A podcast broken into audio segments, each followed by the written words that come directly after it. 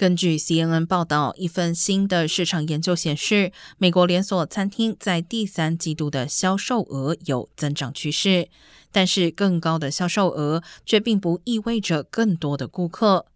根据 Placer 打 AI 的数据，八月份快餐店客流量下降百分之一点二，休闲快餐店客流量下降百分之一点七，正式餐厅客流量下降百分之四点七。